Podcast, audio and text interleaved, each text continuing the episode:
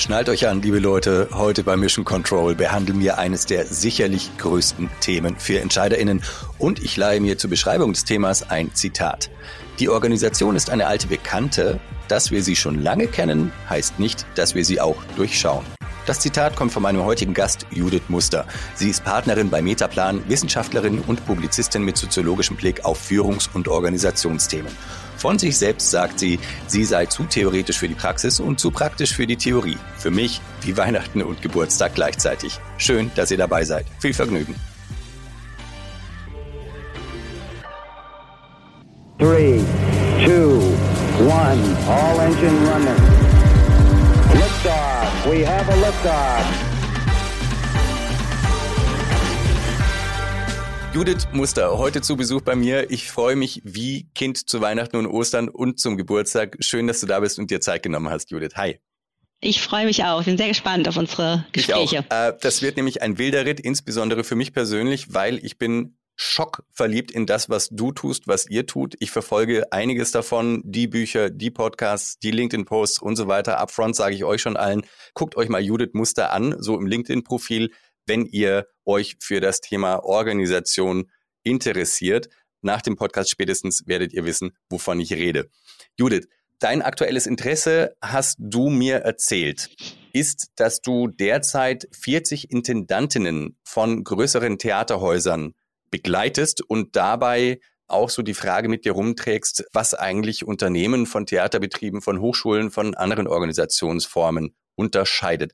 Sag mir mal warum und warum das auch heute hierher passt.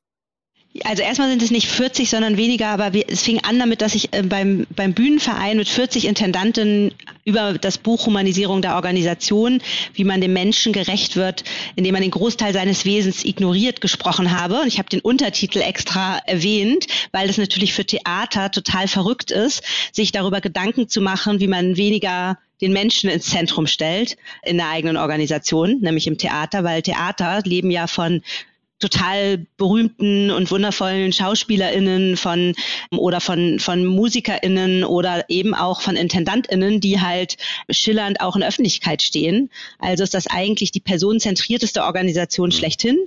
Und aus diesen 40 hat sich sozusagen eine Gruppe von, ich glaube, 15 ergeben, mit denen wir jetzt ein Jahr darüber nachdenken, wie man die Organisation Theater auch vielleicht anders gestalten kann, vielleicht weniger anfällig für, für Machtmissbrauch, vielleicht ein bisschen weniger stark auf die Intendanz ähm, der Theater zentriert und vielleicht auch versehen mit anderen Organisationsmodellen, die man ja in anderen Organisationstypen schon mal gesehen hat, agilere Formen des Organisierens und so weiter.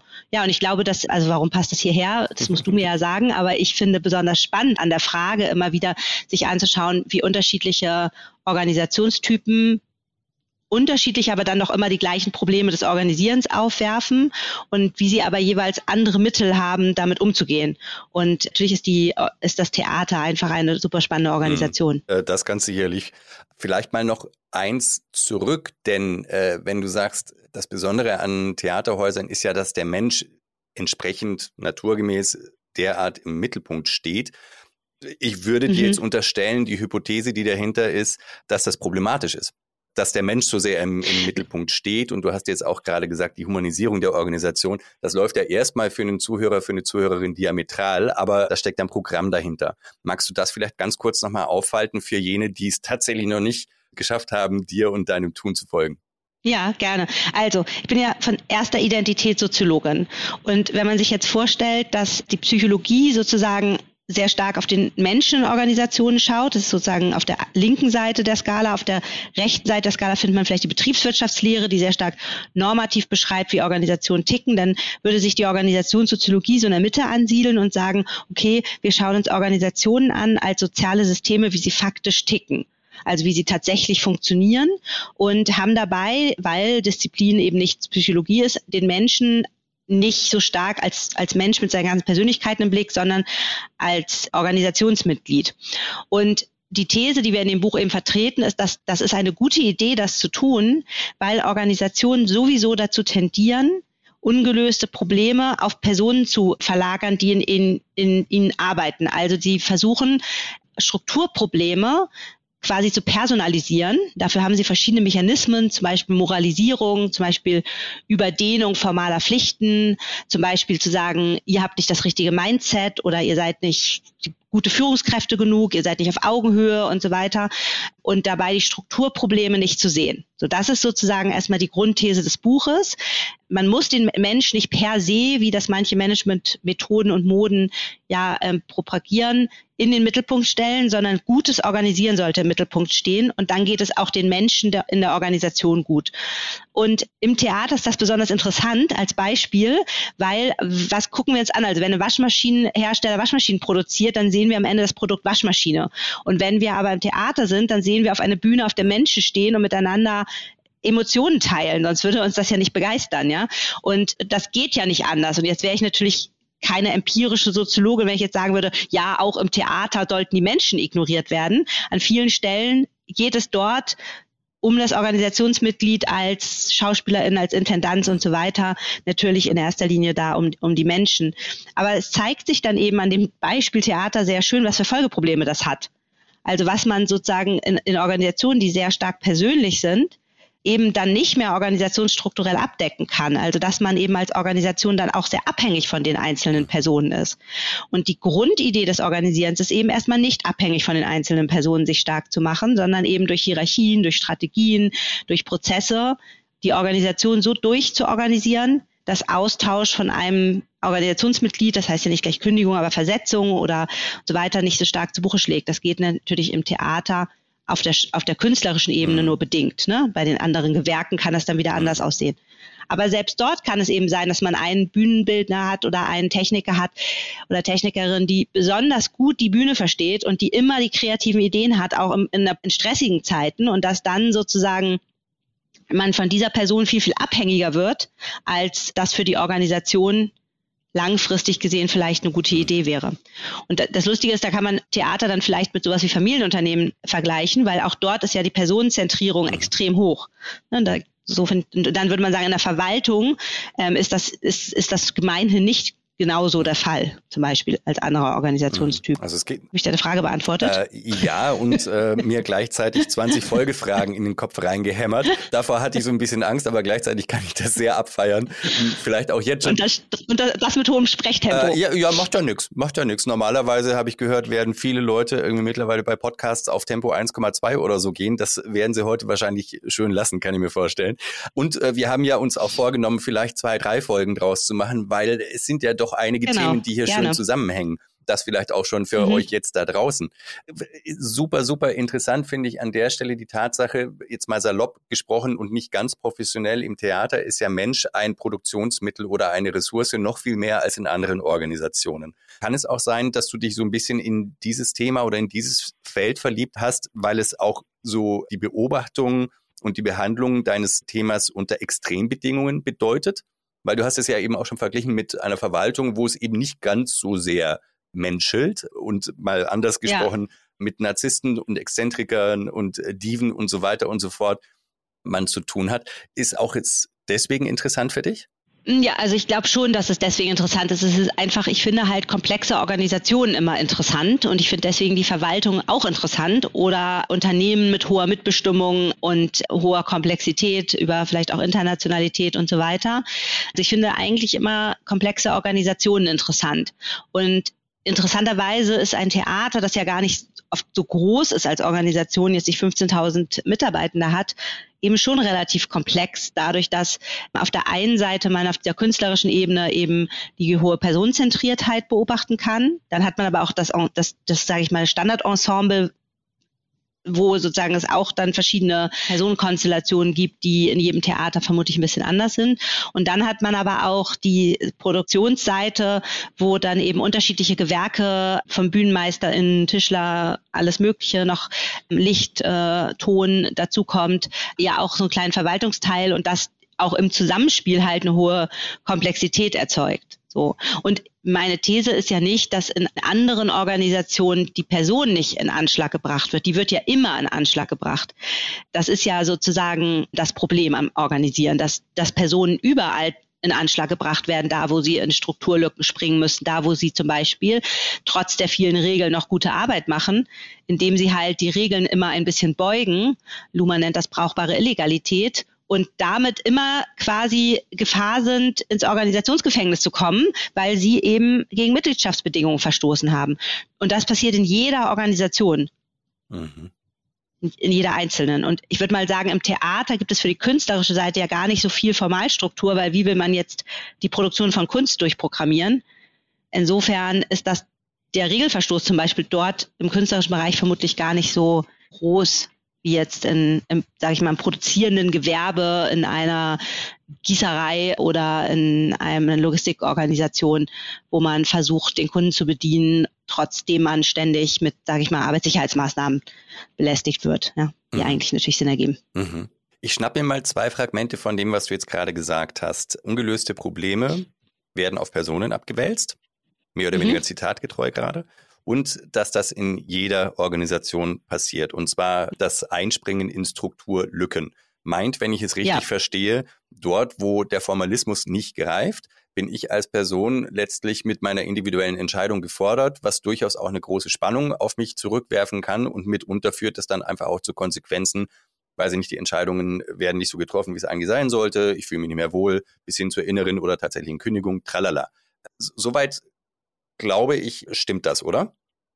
Mhm, okay. Ja. Und jetzt bedeutet das ja auch, wenn das in jeder Organisation passiert, dass das so eine Art Matrix folgt, diese hm, Strukturen, die du jetzt auch aufgezählt hast. Welche sind das denn? Weil mir kommt vor, das ist ja dann wie, wie, so, ein, wie so ein Reglement, das dann wirklich allgemeingültig ist und die ich als jemand, der entscheidet oder Strukturen schafft, auch wirklich auf dem Schirm haben müsste. Du meinst jetzt die, ich verstehe gerade die Frage nicht ganz, du meinst jetzt, die, was, für, was, was für eine Form von Strukturen schaue ich mir an? Ja. Genau. Oder schaut man sich, oder genau.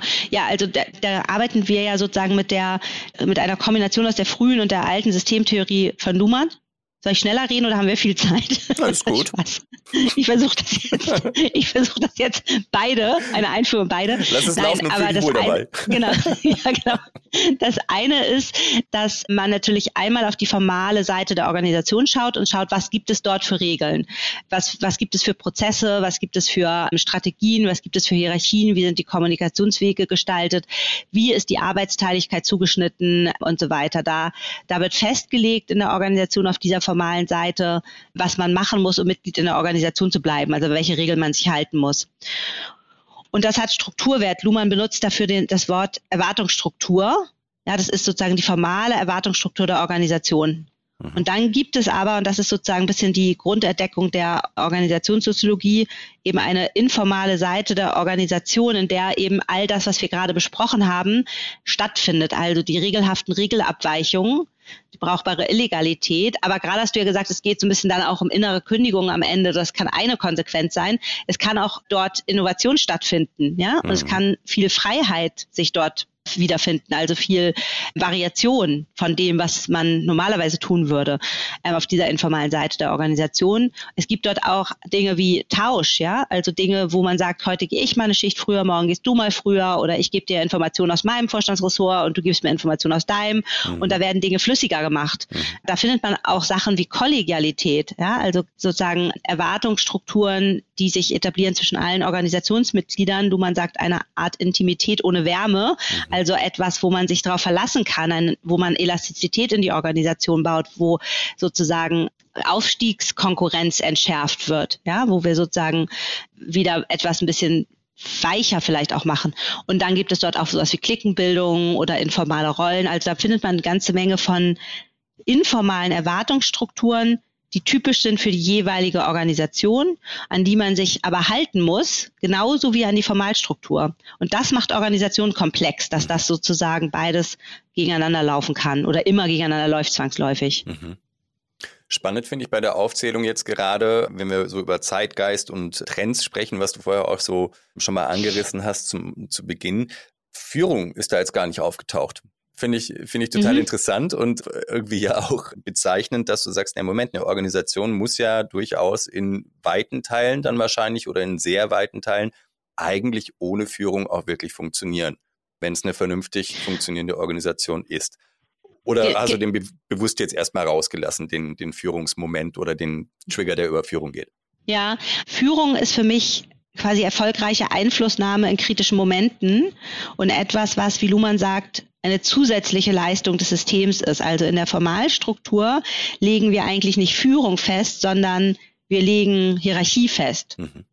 Und wir legen fest, wer welche Informationszugänge hat. Aber wir legen nicht Führung fest, weil Führung ist ein situatives Geschehen. Das können wir nicht vorher festlegen. Mhm. Wir können festlegen, wer welche Führungschancen hat, weil er oder sie Informationsvorsprünge bekommt oder Hierarchien ist oder den Kunden besonders gut, also die Grenzstelle zum Kunden bedient und deswegen mit Macht ausgestattet ist.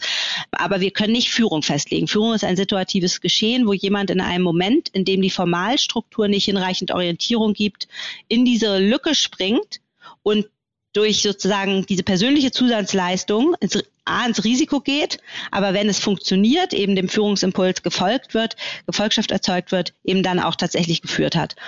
Und Führung ist auch eine Lösung, die Organisation nutzt, um Regelungslücken zu schließen und, so, und auch eine, die zum Folge hat, dass es wieder sehr persönlich wird in Organisationen, weil mhm. wenn du in Führung gehst, kann dir die Gefolgschaft auch verweigert werden. Mhm. Und das ist ein hohes Risiko. Mhm. Also das ist was, deswegen sagt man ja auch oft oder lebt es auch oft in Organisationen, dass gar keiner in Führung geht, mhm. weil das eben natürlich eine Zusatzleistung ist, die ich bringe und ich, ich auch riskiere, dass, dass mir die Volkschaft verweigert wird und das dann was mit meiner Achtung macht oder meiner Selbstachtung. Hm. Jetzt bei deiner Erklärung hatte ich gerade so ein Bild vor mir. Es ist gerade Herbst, die Blätter werden bunt und ich habe mir gerade vorgestellt, wir zwei spazieren, während wir hier sprechen, durch eine imaginäre Allee, wo so die größten KMUs in Deutschland nacheinander aufgegliedert sind. Ja, und wir haben jetzt die Möglichkeit, da überall mal kurz anzuklopfen, während wir uns unterhalten und fragen da einfach mal nach, ob denn das in der jeweiligen Organisation auch so verstanden und gehandhabt wird. Auf was für eine Quote würden wir da kommen? Was denkst du? Ach, das Gute an der Organisationssoziologie ist eigentlich, dass sie in Wirklichkeit ist sie nur eine be präzisere Beschreibung der Empirie. Also die Leute verhalten sich oft viel soziologischer, als sie wissen. Ja, also das ist so, dass die Menschen schon merken, dass Führung risikoreich ist und eine Zusatzleistung. Das fühlt sich schon so auch an. Mhm. Und wenn man es dann soziologisch beschreibt, kommt meistens nicht, oh, das ist gar nicht, hat gar nichts, das habe ich noch nie gehört, sondern ja, aha, ja, das erlebe ich jeden Tag, aber habe das noch nicht so beschreiben können. Also der Begriff brauchbare Illegalität ist einer, der erstmal Entlastung erzeugt, weil wenn man weiß, es gibt einen soziologischen Fachbegriff für Regelabweichungen, die ich jeden Tag begehe, dann ist es offensichtlich nicht so mein Problem. Also das heißt sozusagen, ein Stück weit erlebt man das, was ich versuche soziologisch zu beschreiben, immer. Trotzdem ist es natürlich so, dass die Denke, wie, wie stark die Formalstruktur der Organisation, also wie stark das Verteilen von Führungsmitteln damit zu tun hat, wie man Führung möglich macht dass das oft unterschätzt wird in der Organisation oder nicht gesehen. Und man dann häufiger die Situation hat und das ist ja auch das, was wir in dem Buch eben versuchen zu in den Fokus zu stellen oder da Licht drauf zu werfen, dass man eben Leute in der Organisation zu Vorgesetzten macht, die dann tatsächlich nichts in der Hand haben, um das, was man von ihnen will, auch durchzusetzen in der Organisation. Und dann sind sie auch nichts weiter als vorgesetzt. Mhm. Ja, die Leute folgen ihnen nicht. Und dann kann man sie beschimpfen als transaktionale, aber nicht transformationale Führungskräfte oder als schlechten Leadership-Stil oder keine Ahnung. Aber wenn die nichts in der Hand haben, dann können sie auch nicht in Führung gehen. Und ich glaube, dieser Connex, den du ja eben auch bemerkt hast, von Formalstruktur und von Führung. Der wird eben dann doch in der Systematik in Organisationen häufig unterschätzt. Aber man ruft immer nach Führung, wenn ein Problem gelöst werden soll. Mhm. Oder nach Organisationskultur. Mhm. Das war nämlich auch das Zweite, was mir neben unserem imaginären Spaziergang eingefallen ist. Denn wenn man, mhm. wenn man heutzutage, sei es im Bereich Business Development oder auch von intern sozusagen viel mit Menschen in Führung zu tun hat, dann sind die ja chronisch überbucht. So. Und das mhm. ja nun mal nicht mit Golfspielen und Lunchterminen, sondern die haben ja echt einfach Feuer unterm Dach, diese Menschen, die Entscheidungen treffen in Organisationen. Ist es dann eine Indikation, dass diese formale Struktur schlecht funktioniert? Also in Teilen wird das wahrscheinlich so sein. Oder ist es auch so, dass dieses aus, aus dem Selbst heraus sich zu viel Rolle und zu viel Aufgaben geben, damit mit einen Einfluss hat. Also dass die Menschen, die entscheiden, ja. selbst für sich mehr reingeben, als sie eigentlich sollten oder müssten, weil die formale Struktur eigentlich besser ist, als sie denken.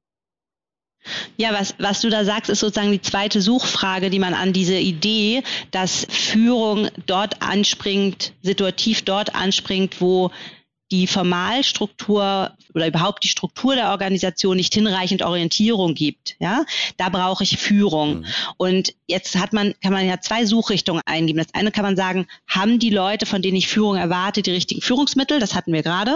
Oder, das, das eher deine Denkrichtung gerade, sind die Führungsmomente, landen die überhaupt da auf dem Tisch, wo ich sie haben will? Mhm und werden die richtigen kritischen Momente, also die richtigen Momente, wo Kontingenz da ist, überhaupt von den richtigen Personen bemerkt, sozusagen.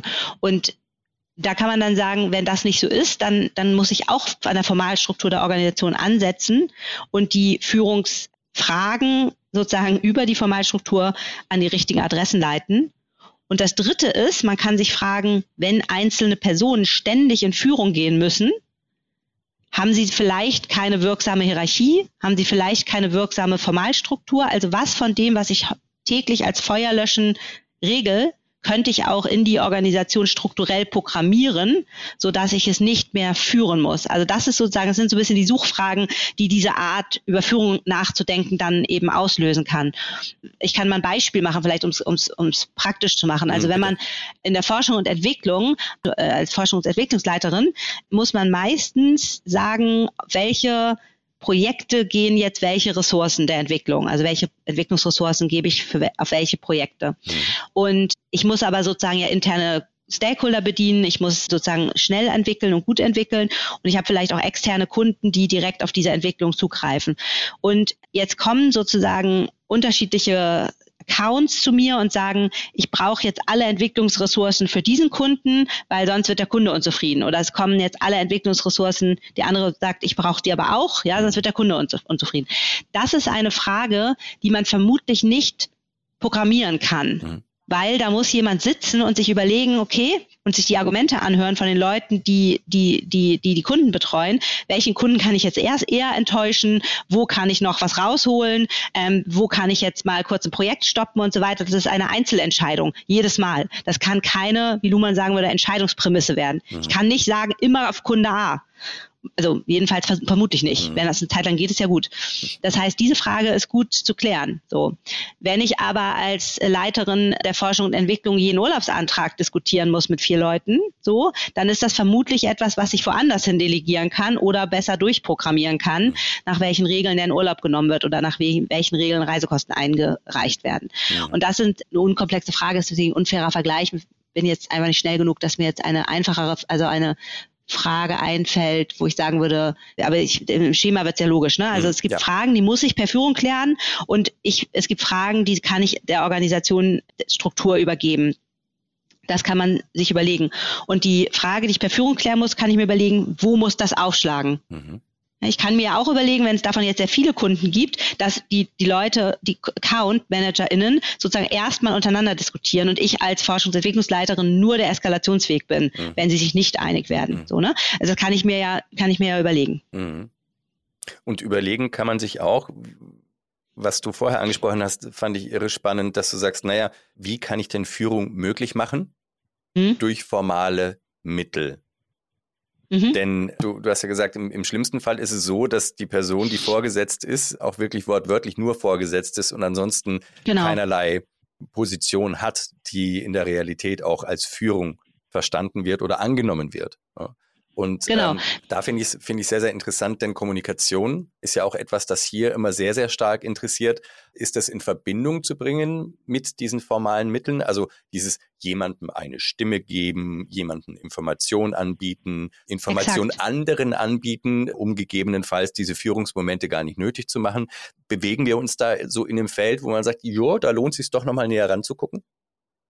Genau, exakt. Also das ist halt, das Spannende ist, Organisationen als Struktur, also die Organisationsstruktur legt erstmal fest, wer mit wem reden darf formal und reduziert damit die Anzahl der möglichen Kontakte und Kommunikation. Ne? Also ich darf jetzt nicht mehr einfach, wenn ich Forschung und Entwicklungsleiterin bin, dann darf ich mit meiner Account Managerin reden, aber ich kann jetzt irgendwie nicht zu jedem einzelnen Entwickler hingehen und denen was sagen, weil damit sozusagen störe ich ja die Kommunikationskette der Hierarchie. Mhm. Ja? Das, und umgekehrt geht der einzelne Entwickler vermutlich nicht immer jedes Mal zur Forschungsentwicklungsleiterin sozusagen. Ja? In, in Verwaltung ist das besonders rigide geregelt. Ja, sagen wir jetzt mal, wir nehmen jetzt mal diese normalen Organisationswege mhm. von, sagen wir mal, einer normalen Hierarchie. Das ist in agileren Organisationen dann ein bisschen anders. Aber auch dort reduzieren Organisationsstrukturen erstmal die Anzahl möglicher Kontakte. Und jetzt was das Interessante ist, ist, dass man damit natürlich auch festlegt, wer kann welche Informationen haben. Es ist nämlich in Organisationen zum Beispiel ein Machtmittel, wenn man sagen kann, was die Chefin gesagt hat oder gesagt haben könnte. Ja? Mhm. Aber auch für dieses gesagt haben könnte, muss ich ja ab und zu mal mit ihr irgendwie Kontakt haben. Mhm. Und jetzt kann man halt diese Kommunikation erstmal formal festlegen und reduzieren und dann sind wir wieder auf der informalen Seite der Organisation jetzt, entwickeln sich natürlich informale Kommunikationswege, weil Leute sich kennen, weil sie mal zusammengearbeitet haben in einem Projekt, weil sie, was weiß ich, in, in dem gleichen Leadership Nachwuchsprogramm waren oder so weiter und so weiter. Und dann ist die ist die informale Kommunikations- oder die informale Organisationsstruktur oder Kommunikationsstruktur eben wie so eine, wie so ein Teil vom, vom Bund Rüben hinten, ja, hat mal ein Kunde von mir gesagt, nachdem wir das mal aufgezeichnet haben. Einfach komplett quer durch die Organisation. Und jetzt verteilt man natürlich Führungsmittel dadurch, wer mit wem redet. Und dann hat man eben eine informale Organisationsstruktur oder Kommunikationsstruktur, die das eben ein Stück weit wieder aushebelt, nivelliert. Das kann man nutzen, weil man das weiß. Das kann man auch verändern, wenn man wieder formal eingreift und zum Beispiel jemanden irgendwo rausnimmt und woanders hinsetzt. Oder wenn man jemand anderem offiziell die, die Informationen gibt, die er bisher nur informell bekommen hat, aber dann vielleicht auch noch zwei, drei Leuten mehr und so weiter. Aber es ist erstmal wichtig, das halt zu verstehen. Und deswegen hat das natürlich sehr viel mit Führungschancen haben sehr viel damit zu tun, wie Kommunikation in Organisationen oder Informationsflüsse in Organisationen verteilt sind. Mhm. Hui, jetzt möchte ich dich sozusagen kurz konsultieren. Das passt mir einfach zu gut, denn neulich gab es ein Gespräch. Wir haben uns über Führungskommunikation unterhalten, allerdings nicht mit der systemischen oder soziologischen Brille, sondern mit der Idee, dass wenn Führung nicht kommuniziert, dann entstehen Narrative durch Kleingruppen, also das wäre so die, die informelle Konnotierung, die du, wie du sie wahrscheinlich dann beschreiben würdest, äh, entstehen verschiedene Narrative in der Organisation und alle wundern sich, warum, warum keiner mehr weiß, wo vorne ist. Und jetzt gehe ich mal ganz platt mit dieser, mit dieser Frage rein. Hätte ich nie gedacht, dass ich das heute tun würde. Aber bei dem, was du bisher beschrieben hast, ist denn sowas wie ein Corporate Podcast? Also ein, ein Podcast nur fürs Unternehmen, die einzelnen Unternehmensmitglieder, dann etwas, wo du sagst, das ist auf jeden Fall eine klasse Sache oder, und bitte wirklich, wirklich ehrlich sein, dass du sagst, huiuiui, verbrennt euch da mal nicht die Finger, weil so wie du die Situation oder die Potenziale geschildert hast gerade, steckt da schon auch beides drin. Ne? Also der, der, der, genau. der hintere Teil von den Rüben. Ne? Und das finde ich jetzt wirklich, wirklich ja, spannend. Ja, das Gute an der Soziologie ist, ich muss mich ja nie entscheiden. Es ist immer ein entschiedenes Wohl als auch. Mhm. Und, sondern es ist, natürlich ist es beides. Also ist man jetzt in einer Organisation, in der bisher in der Führung nicht viel kommuniziert wurde und man es gibt starke Mythenbildung, wie du das sagst. Ne? Es gibt sozusagen, wie du es gerade beschrieben hast, man die Führungsspitze wirkt mythisch, man weiß nicht, was Sache ist. Und deswegen können, das feuert natürlich dieses, ich weiß, was die Chefin gesagt hat oder gesagt haben könnte an, mhm. weil ich kenne die ja schon ganz lange oder ich rauche mit der ab und zu oder irgendwie in meinem Projekt hat sie den Nebensatz fallen lassen und so weiter. Insofern ist das natürlich, wäre natürlich eine Variante, wenn das möglich ist für die Führungsspitze, weil es gibt ja auch Momente, wo man einfach nicht kommunizieren kann, zum Beispiel, wenn schwierige Entscheidungen anstehen. Dass man dann diese Mythenbildung ein bisschen angeht, indem man sauberer oder offener kommuniziert. Ne? Ich habe das mal bei einer CEO bemerkt, äh, beobachtet, die einfach wirklich einen ganz tollen Führungsstil hat, sage ich selten, die, die einfach angefangen hat, über Townhall-Meetings sehr transparent zu kommunizieren, auch über harte Fakten so. Mhm. Und ob man das über Townhalls macht oder über Podcasts oder was auch immer, das kann dann ein Weg sein. So. Wenn aber auf diesen, in diesen Townhalls oder Podcasts nichts gesagt wird, außer die Schauseite der Organisation verkündet, wir sind das tollste, beste und hochglänzendste Unternehmen der Welt und das Erleben der Mitglieder ein anderes ist, nämlich dass die Menschen nicht fair behandelt werden, mit dem Rücken an der Wand stehen oder oder äh, die Zahlen sinken und man trotzdem behauptet, man ist toll, mhm. dann äh, hat das natürlich wenig Effekt oder im, kann sogar zu negativen Effekten führen, weil es den Zynismus in der Organisation massiv anheizt. Ne? Mhm. Insofern ein entschiedenes sowohl als auch. Mhm. Mhm. Das müsste man dann vorher untersuchen, bevor man sowas macht. Ja. Und da auch äh, mit einer entsprechenden Ehrlichkeit rangehen. Ne? Dann, äh, ich stelle es ja. mir schon auch einigermaßen schwer vor, Leute, die Entscheidungen treffen, mal auch wirklich so weit für sich selbst das wirken zu lassen, ne? wenn, wenn, mhm. wenn die Schauseite mit dem Erlebten einfach wirklich überhaupt nicht zusammenpasst. Denn in vielen Fällen kommt mir vor, wird das dann unmittelbar auf die Qualität der Führung auch zurück geworfen zugerechnet. wahrscheinlich oder zugerechnet, ja. danke sehr. Wiewohl ich heute gelernt habe, dass ganz viel eigentlich in der formalen Struktur eigentlich auch mit drin steckt und Führung da eigentlich auch Richtig. nur bedingt seinen Teil dazu leisten kann. Wenn das Mittelmanagement keinen Informationsvorsprung hat, kann es auch nicht durch Informationen als Führungsmittel in Führung gehen. Mhm. So, ne? Also das ist, so ist das dann. Dann kann man dem Mittelmanagement zurechnen, dass es eine schwache Führungskraft ist. Mhm. Meistens entdeckt man das aber dann im sage ich mal, Gesamtmittelmanagement oder einen großen Teil des Mittelmanagements, die dann eben von der informalen Kommunikation vielleicht ein bisschen abgehängter sind. Und dann ist es ja eher ein Massenphänomen dieser Organisation. Und da muss man sich entweder fragen, was hatte ich denn für einen Rekrutierungsprozess am Laufen, dass ich überall dieses schwache Mittelmanagement rekrutiert habe. Dann, das muss ich, müsste ich dann auch strukturell ändern, wenn das der Fall war. Oder ich kann anerkennen, dass das vermutlich ein strukturelles Problem ist, dass ich das Mittelmanagement gebracht habe, dass es nicht in Führung gehen kann. Mhm. Das ist sozusagen die Suchfrage, die dieser soziologische Blick auf Führung eben auslöst. Mhm. Ich stelle mir gerade vor, jemand sitzt, während er diese Episode hört und schreibt sich die Finger wund, weil aus meiner Sicht ist da ganz, ganz viel Aha-Moment drin und Erkenntnispotenzial. Und aller Wahrscheinlichkeit nach werden sich auch ganz viele Menschen in dieser Situation oder in den Szenarien wiederfinden, wie du sie geschildert hast. Die Soziologie sagt, sagtest du, es ist immer ein sowohl als auch und man muss sich nicht entscheiden. Ich habe aber klingeln hören, Ihr geht da jetzt trotzdem einen Schritt weiter mit einem neuen Projekt, und zwar einem Buchprojekt. Das finde ich ja sehr, sehr spannend, weil das kann ja nur bedeuten, dass du sagst, da, da gibt es noch was zu erzählen, und zwar vielen Menschen, und zwar auch asynchron. Also das ist ja das Schöne am Buch. Äh, ja. Äh, liege ich da richtig? Weil die Humanisierung der Organisation ist ja für mich so, so, so eher so erkenntnisorientiert gewesen. Ihr sagt, Leute, wir müssen da ein bisschen anders draufschauen und lasst es mal vor euch wirken und deswegen könnt ihr auch mehrfach drauf gucken, weil deswegen ist es ein Buch geworden. Und ja. das neue Buchprojekt geht, geht dann oder adressiert eine andere Facette. Ist das denn so? Ja, also das, ja, ein bisschen ist das so, weil, ähm, also ich, das Buch ist jetzt ja ein paar Monate oder ich glaube irgendwie zwei Jahre auf dem Markt, oder nicht ganz, ich weiß nicht genau.